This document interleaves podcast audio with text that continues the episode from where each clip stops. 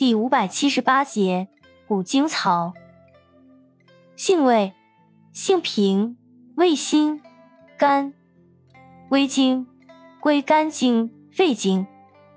功效：疏散风热，明目退翳，属解表药下属分类的辛凉解表药。功能与主治：用治肝经风热所致之目赤肿痛、目生翳膜。休明多累、雀盲、头痛、齿痛、喉痹、鼻衄等。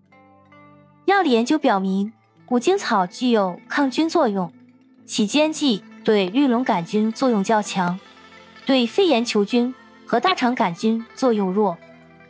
用法用量：用量四点五至九克。